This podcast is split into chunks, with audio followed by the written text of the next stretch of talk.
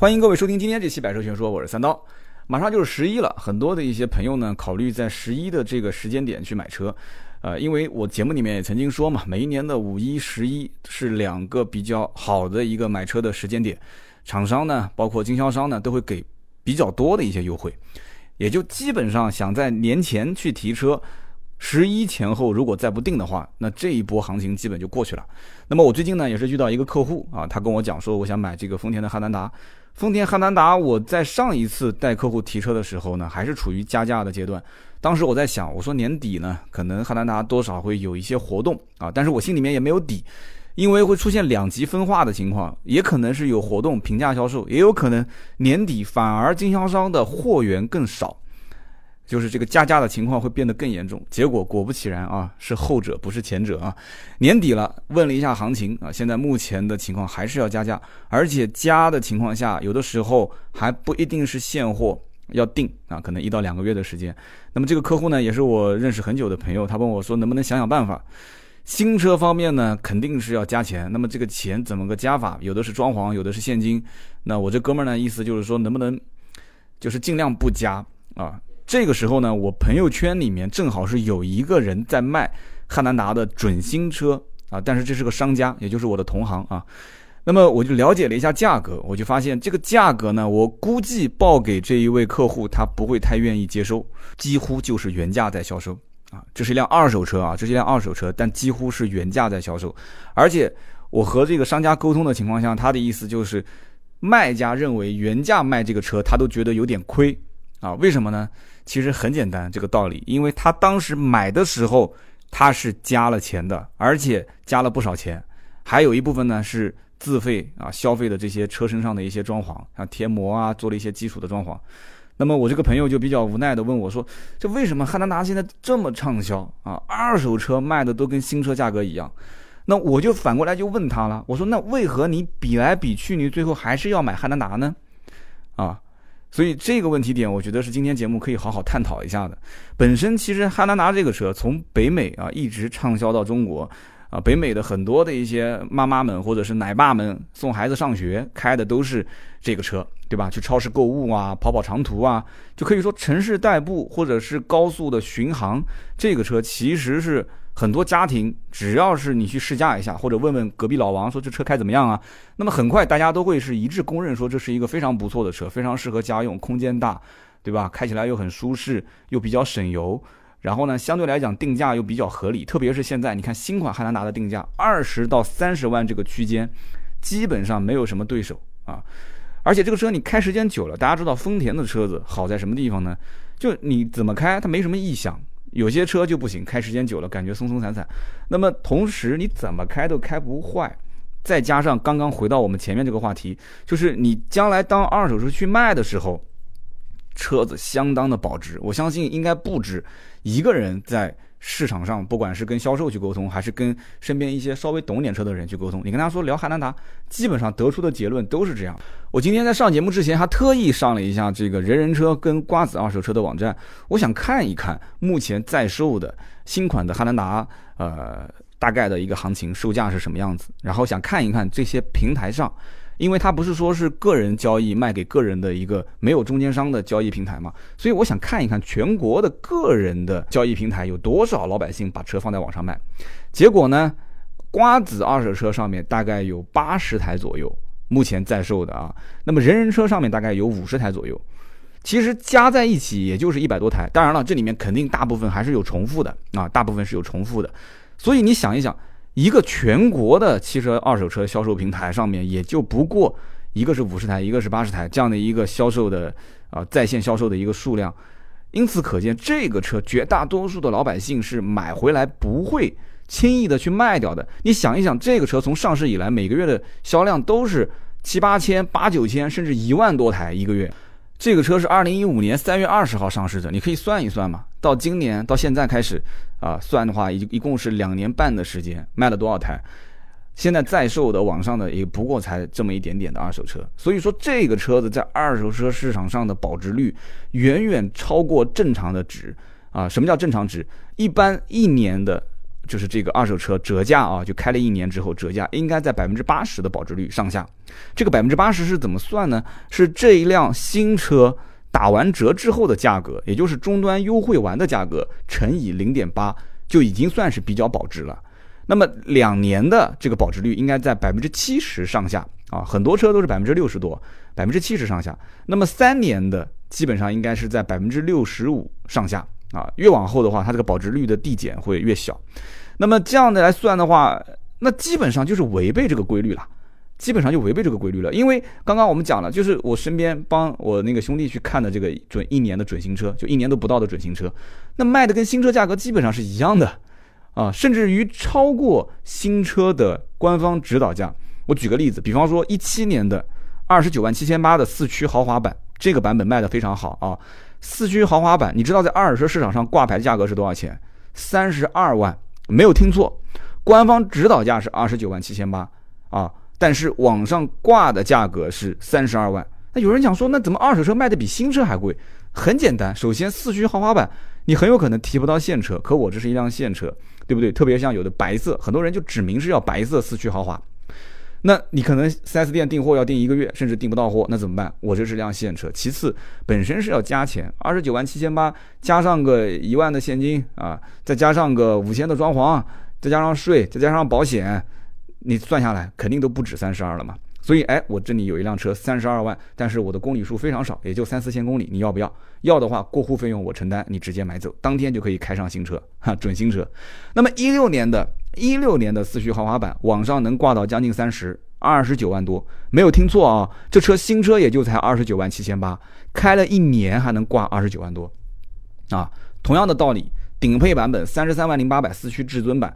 啊，三十三万零八百是它的官方报价，网上有人能挂到三十二三万啊，就比官方报价还要高。所以说，这就是一个价格倒挂的情况。什么样的情况下会出现？其实就是这个车非常非常抢手，而且市面上出现加价的情况，同时甚至还提不到货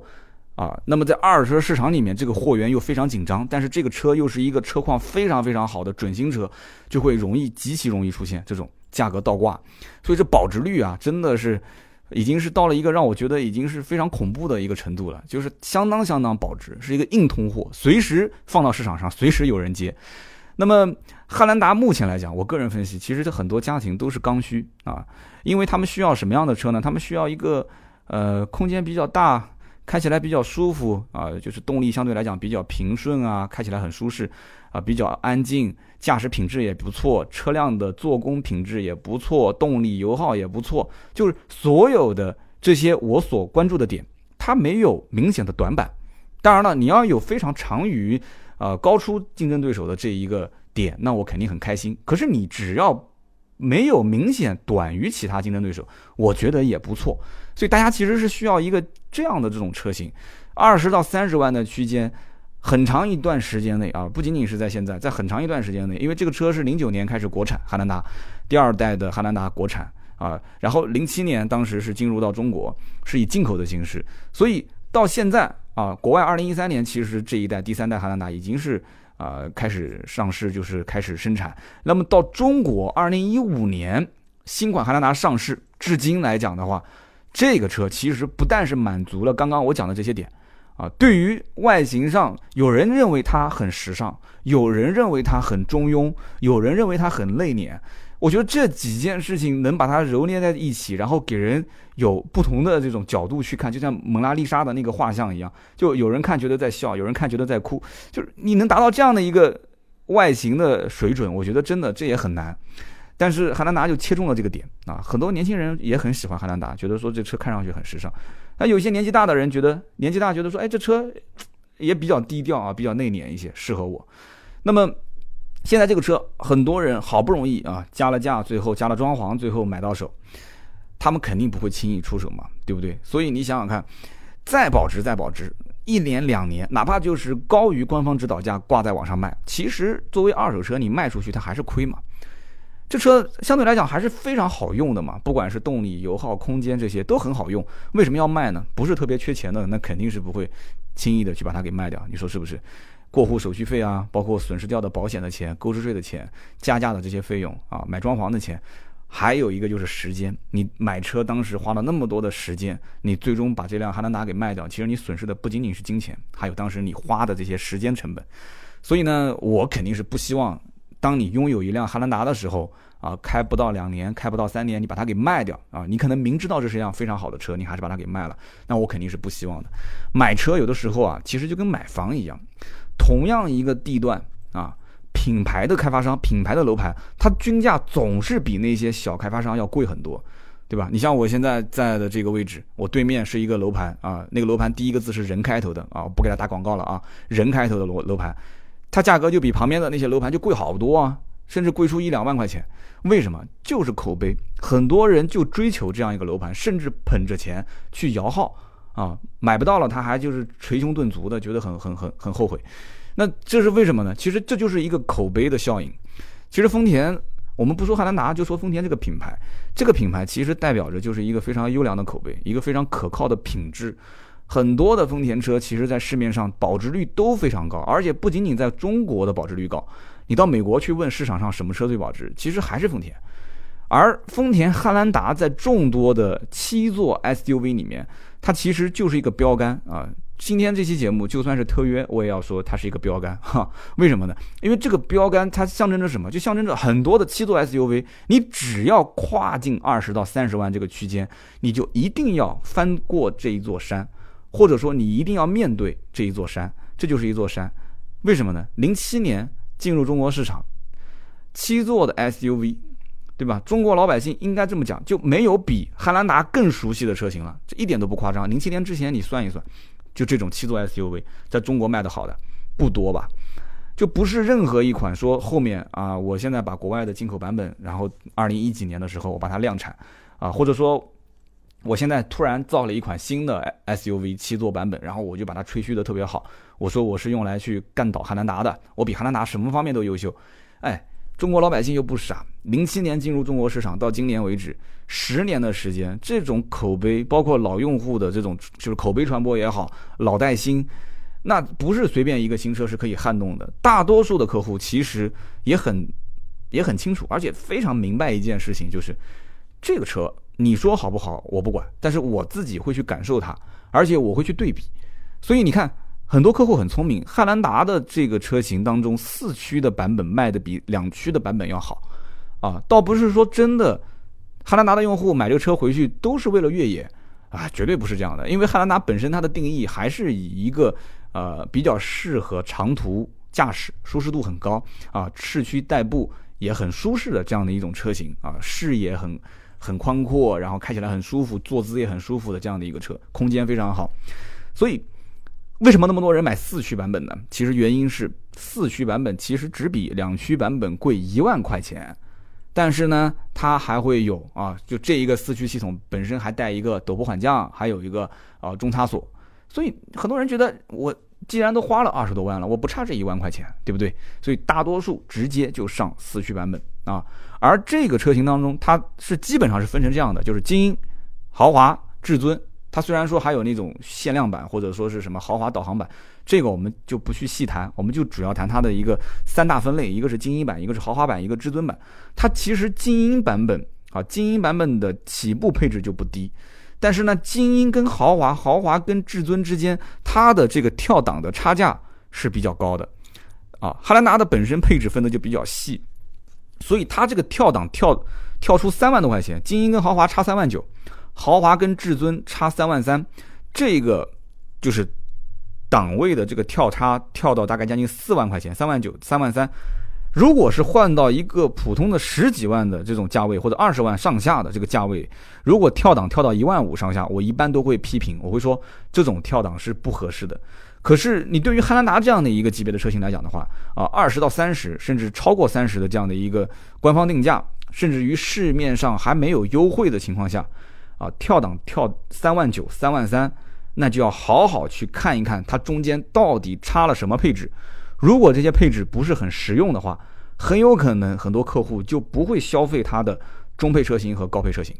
大家可以去看一看嘛。三万九啊，豪华跟精英之间的差别差了什么东西呢？大轮毂、前后雷达、倒车影像、定速巡航、全景天窗、行李架、无钥匙进入、无钥匙启动、真皮方向盘。腰部支撑、电动座椅啊，前排电动座椅加上加电加热啊，然后内后视镜防眩目、后视镜自动折叠、分区空调、后排独立空调，加在一起三万九。其实很多人会去算一笔账，如果我不追求绝对舒适的情况下，我可以直接买精英，对不对？但是如果说我现在希望什么呢？我希望，呃，我希望空调是可以分区的，然后后排是有独立的空调，然后我希望我的座椅是电动的，无钥匙进入，无钥匙，呃，启动。我希望能有一个全景天窗。好，这些东西其实你要是按照每一样单价去分的话，你别说是在个二十到三十万的区间，你就是一辆十几万的车，配这么多的配置，三万九肯定是划算的。所以有很多人他会认为豪华版更划算。但是我看到论坛上面有争论，有的人就认为说精英版就比较划算了，因为精英版更便宜嘛，对不对？二十五万多，所以精英豪华这两个是现在目前争论比较大的。有人认为豪华版更划算，有人认为精英版更划算。但是我觉得商家就很划算了，为什么呢？因为商家会觉得说，为什么有争论？是因为两个人两种车型在不同的人的心目当中性价比都觉得说，我觉得精英好，我觉得豪华好，那就说明两个都好嘛。对不对？因为商家就很划算。当 4S 店有的时候有精英没有豪华的现货的时候，他就可以非常轻松的引导客户认为精英二十五万多性价比非常不错。可是当他有豪华没有精英版本的现货的时候，或者说别人要白色的现车，但是精英版本没有白色现货，可是豪华版本有，那我就可以告诉他这个三万九是很划算的。所以销售的难度就不会那么大。它不像有一些品牌，特别是有一些法系品牌，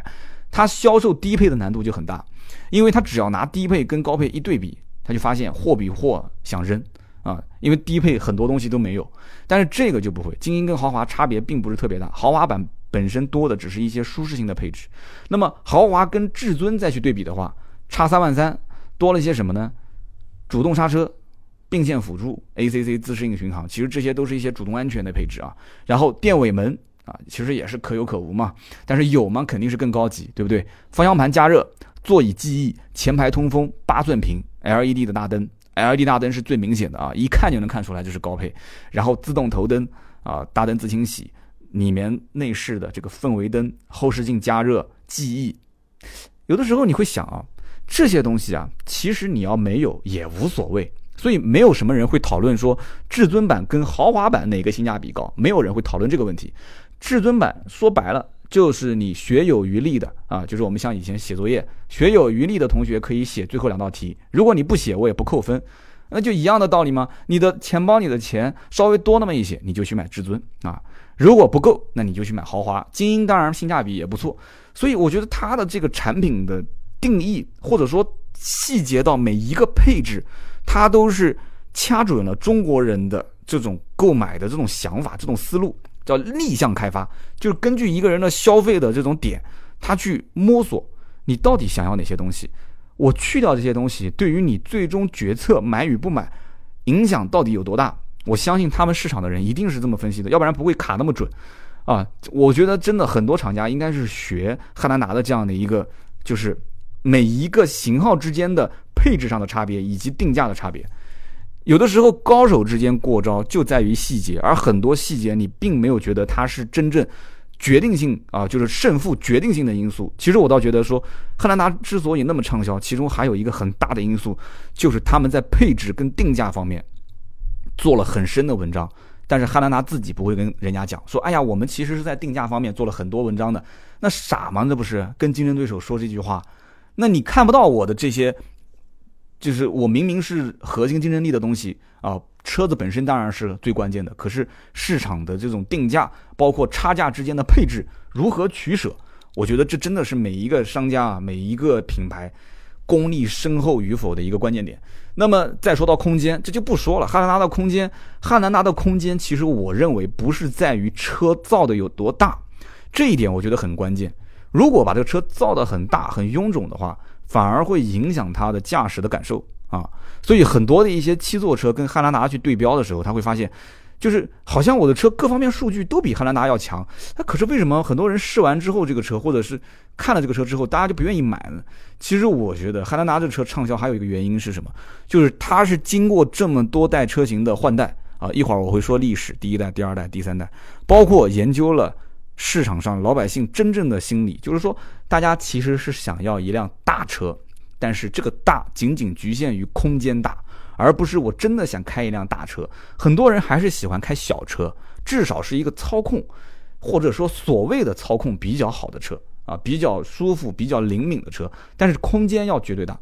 所以你看，这个汉兰达，你要如果把车门不管是前门后门一拉开。你会发现，我的天呐，那个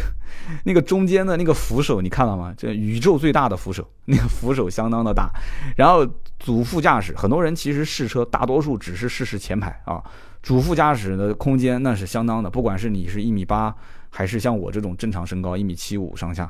哦，我觉得坐进去那就感觉就是买了一个挑高的一个小楼盘啊。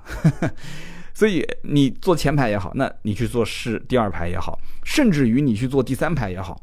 这个车是真正能算得上真七座啊，不像有一些车啊说我们是七座啊，但是你真正去第三排试，你会发现，还不如不要有第三排啊，还不如没有第三排。第三排你你给个小板凳有什么意义呢？对不对？啊，而且你想想看，这个汉兰达在国外其实是有八座个八座版本啊，只不过中国因为高速公路收费的原因啊，你如果是个八座的话，那对不起，那这个收费就相对来讲会。啊，高一些，所以就把它变成一个七座版。其实很多人知道，七座八座无非不就是后面有一个头枕嘛，就这个问题点嘛。所以说，啊，你认为它是七座也好，八座也好都无所谓。但是这个车它是一个我所理解的是一个真七座，而在二十到三十万上下的区间，你能买到的一个真七座的版本其实并不多啊。所以这就是现在很多的一些品牌，它去造车，它要去。规避掉这个问题点。如如如果我要去造一辆七座 SUV，是一个中型车，那对不起，中型 SUV 我肯定是要对标汉兰达这样的一些对手。但是这样的一些对手呢，啊，真的是硬碰硬，那简直是碰不过。所以很多人就会觉得说，那我还不如就不造嘛，啊，我不如造一个五座车，五座的中型 SUV，我不要去跟汉兰达拼，我去跟其他的一些品牌去拼，我做一些呃客户的消费的细分。这样行不行啊？这样可以啊，没有错。错位竞争，我觉得是每一个商家都希望能看到的。目前来看，其实还是有很多商家啊，他是没有做好心理准备，就是能不能跟汉兰达去硬碰硬的打一个啊面对面的这样的一场战争啊。那么还有一部分呢，就是品牌。我刚刚前面其实也说了，汉兰达不管是从空间还是从配置啊，只要是从实用角度出发，我们开玩笑讲，就是一个老实巴交的一个住家的男人，或者是一个。这个 就是比较呃顾家的一些女同胞，其实看到汉兰达这个车，或者说看到它的一些空间啊、配置的表现啊，或者说是看到它的一些价格、性价比、它的保值率，包括听一听汉兰达的口碑，返修率极低，对吧？那自然而然的，其实对这个车的印象就会越来越好啊。那么最终，如果对比下来，发现其他的车子好像口碑也没有那么硬，然后呢，性价比也没有那么高，那么最终自然而然也就会有人民币去投票买这个车，这就是品牌的强势嘛。那么最后说说动动力啊，动力方面，其实 2.0T 的发动机跟雷克萨斯 NX 搭载的那台发动机是一样的，我相信很多人只要是了解过，肯定是知道的。最大的输出功率是220匹马力啊，峰值的扭矩是350牛米。其实这样的一套数据配合。啊，这一套四驱系统啊，我相信应该能让很多人满意啊。不管是平时市区代步、高速巡航，还是说你真的是偶尔想在一些啊这个这个小越野的路段去撒撒野，也没什么问题，对吧？它替代了以前的两点七的这个发动机。那么三点五升的发动机呢，是跟老款汉兰达是一致的，最大功率是两百七十三匹马力，峰值扭矩是三百三十五。那么两个排量，不管是二点零 T 还是三点五升，都是用的六速的这个手自一体变速箱。你别看现在市面上很多车其实用的是六速手自一体，六速手自一体强调的是调教，不同的厂家它的调教的方式是不同的啊，它的平顺性是不一样的。其实新款的汉兰达你真正去开了以后啊，因为我开的是二点零 T 的，这个二点零 T 的版本，油门踏板的响应的速度非常快，很灵敏。其实按我看。呃，真的，其实有一点像开凯美瑞的感觉。凯美瑞就是这种感觉，就油门轻轻一搭上去之后，那个车子感觉就在往前窜，啊，所以呢，就是会给你感觉这车很好开，很轻。那么踩刹车就是要稍微的深踩一些啊，因为日系车啊，特别是像汉兰达啊、凯美瑞啊这些车，你你刹车踩深一些，你会感觉到这个车才会给你一些反馈。本身车相对来讲也比较大。所以呢，你无需深踩油门，你可以得到一个很强的提速感。但是你踩刹车，你可能会感觉刹车的行程会踩的比较长。所以这个驾驶习惯，如果你以前是开德系车的话，你可能稍微的得花一点点的时间去适应一下啊。那么这个车其实 2.0T 目前啊，所有的老车主反馈的油耗基本在十一、十一上下啊。开的如果市区空调堵一点的路况，可能十二；如果高速的话，那就更省啊，可能甚至能开到十上下。那么总体来讲，其实这个车就是一个舒适度非常高。那么开在车子里面，就是坐在里面，感觉像什么？就像隔了很多层海绵垫子啊，然后那种震动啊，那种噪音都是来自于遥远的远方，很安静嘛。其实说到底啊，车子本身的事情是一方面，但是我相信还有一些人是属于根本就连试驾都没试过，就直接哎，汉兰达有没有现货？好，我要白色，我要什么型号？如果有，我马上就交钉钉啊。没有的话，你告诉我等多久？一个月我能接受，两个月，唉，行吧。很多人不就是这样嘛，就妥协。为什么会这样子？其实说白了，很多人还是看颜值，外形设计是目前所有的车成败的一个关键点。这一个不要不承认啊，什么操控啊这些东西，其实中国老百姓有多少真正懂操控呢？我觉得真的打一个问号啊！国人现在消费其实颜值即正义啊，颜值即正义。所以一般情况下，厂商是希望面面俱到，就什么样的人都照顾一下。可是往往有的时候它的设计要不就是过于平庸，要不就是过于激进啊，就很运动、很个性。那么汉兰达这个车，其实你给我来看的话，我觉得除了在中网这个部分稍微，因为他们现在丰田都是用的，就是 King Lock 这样的一个设计语言，就稍微给人感觉有一点点激进啊。就中网前脸设计，一个巨大的一个梯形的一个进气格栅，然后一直延伸到下保杠这个位置，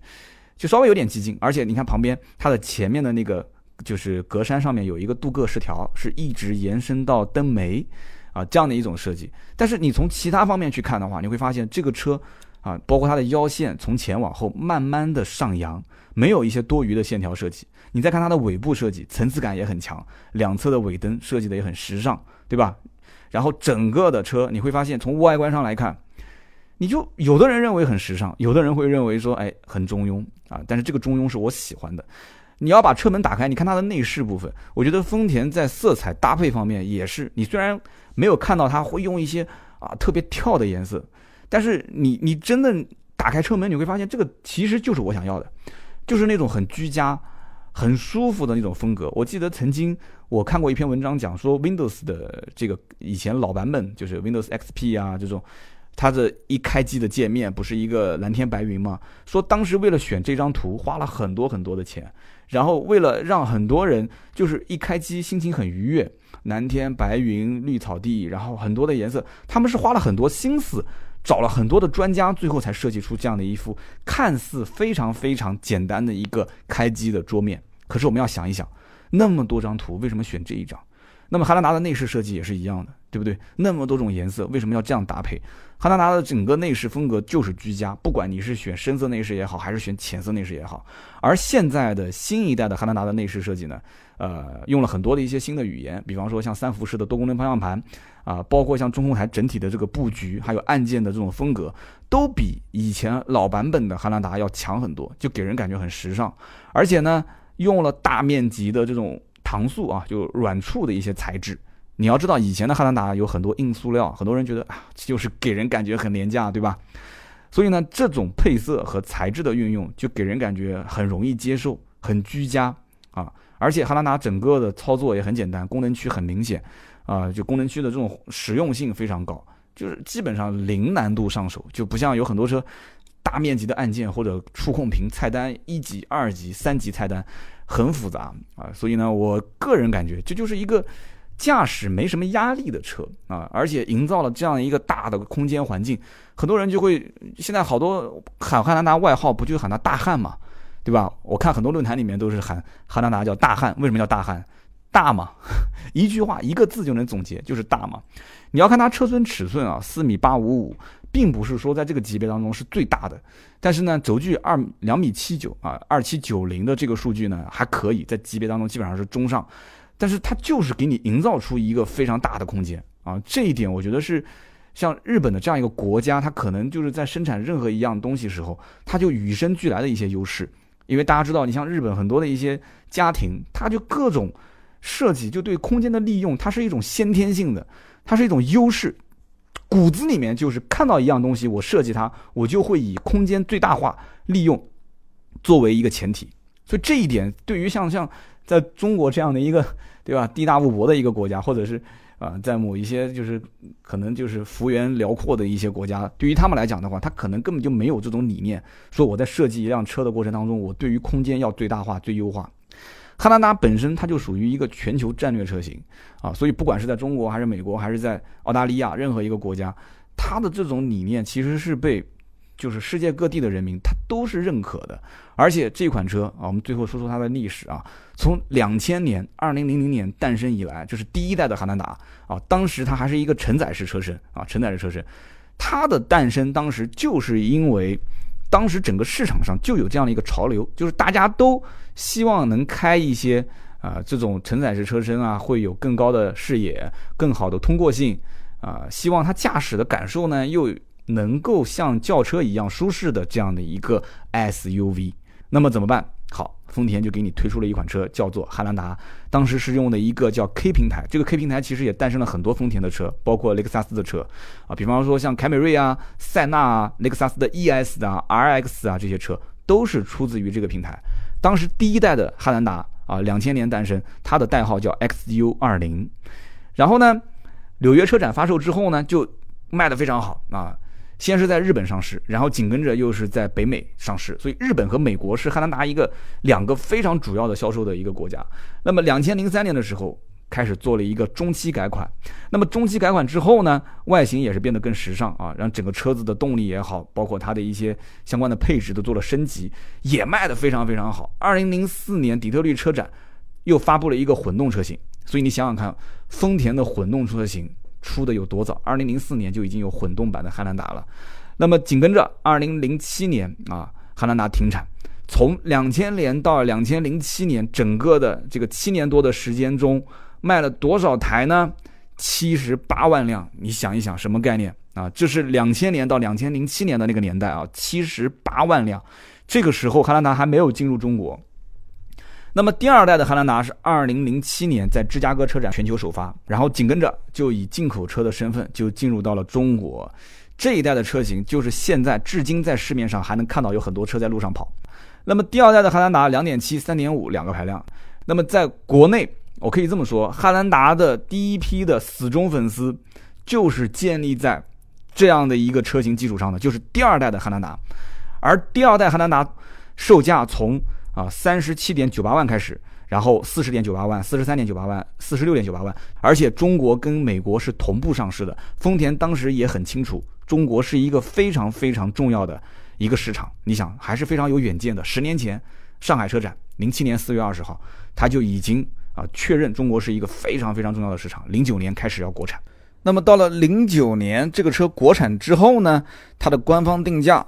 就降低到了二十四点八八万到四十二点九八万，那也就是说，它的入门级的价格比之前进口版本三十七点九八万要便宜了十三万多。那么可以想象啊，这个车这么低的一个入门级的价格，在当时的那个市场环境里面，它的竞争力有多强？那也就是说，这个车成为一个爆款，也就是顺理成章的一件事情了。当年你想，零九年在全国丰田的经销商差不多也是一百七八十家吧，同时销售这个车。每一家店的销量都非常好，所以你想一想，这个车能卖多少台？一直卖到二零一五年，也就是我们说的今天这个第三代的汉兰达新款上市，直到二零一五年正式的停产，啊，应该讲是二零一四年年底这个车正式停产，四十六点五八万锁定在这个数字，零九年到一五年四十六点五八万，就仅仅中国这一个市场，真的是非常非常厉害啊！第三代的汉兰达，那大家都知道了，就是现在我们今天在节目里面说的这个啊。它的这个内部代码叫做 XU 五零，代号 XU 五零。那么这个车我节目一开始就说了，一五年的三月二十号上市，至今为止一直是七座 SUV，就这个级别车型当中销量排名数一数二，这一点不夸张，不是第一就是第二，就是一直是处在这样的一个位置。那么今天聊了那么多啊，关于汉兰达，关于第三代的新款的汉兰达的一些。啊，不管是从车身上的一些亮点，还是从市场上去分析这个车的竞争力，我觉得这种全球化的车型畅销在中国一点都不意外。中国老百姓现在消费已经是一个信息非常透明化，而且大家已经不会再被任何一个厂家随随便便被套路了。就是你的产品好还是不好，我们不是放眼于。啊，当下我看到的一些表面的东西，而是说我会看一看这车在国外的表现怎么样，在国内以前它的老款车型表现怎么样，新款车型有哪一些的技术的更新啊，有哪一些真正是让消费者觉得很实用的一些配置，而且也会去掂量掂量自己买这个车到底用什么，是用它的空间，还是用它的动力，还是用它的配置，还是说我希望这个车尽量保值，还是怎么样？而汉兰达在每一个点上就。只要是中国人想到的这些点，他都会乐此不疲的去把这件事情啊，把这件事情去完善，或者说把它做的极致的去平衡啊，极度的去平衡它的每一个点。那么最终这个车畅销，其实一点都不意外啊。有人讲什么当下二胎政策的放宽，大七座的 SUV 是整体消费的趋势，对我承认这是一个大背景。在这个大背景下，只能说它这把火本来烧的就很旺，结果又来了一阵风，结果把这个火吹的就更旺。所以在这个基础上，一个汉兰达这样的车型，耕耕耘中国市场，或者说叫深耕中国市场这么多年，这个你看到他现在赚钱，你不要眼红啊！就是人家当年在你没有去进入到中国市场的时候，就已经来玩，而且来培养自己的种子用户，他有忠诚用户的基础上，啊，这是一个客观条件。再加上他的口碑品牌啊，包括他去细分了很多的一些配置啊，了解到了中国消费者到底想要什么，不想要什么，才能最后出现这样的一个爆款车型。我觉得是很多品牌值得学习的地方。今天这期节目呢，我们聊了关于丰田汉兰达啊，这期节目呢，大家也知道是一期特约的节目，但是我仍然发自内心的觉得这个车值得给大家推荐。好的，今天这期节目就到这里，我们下一期接着聊，拜拜。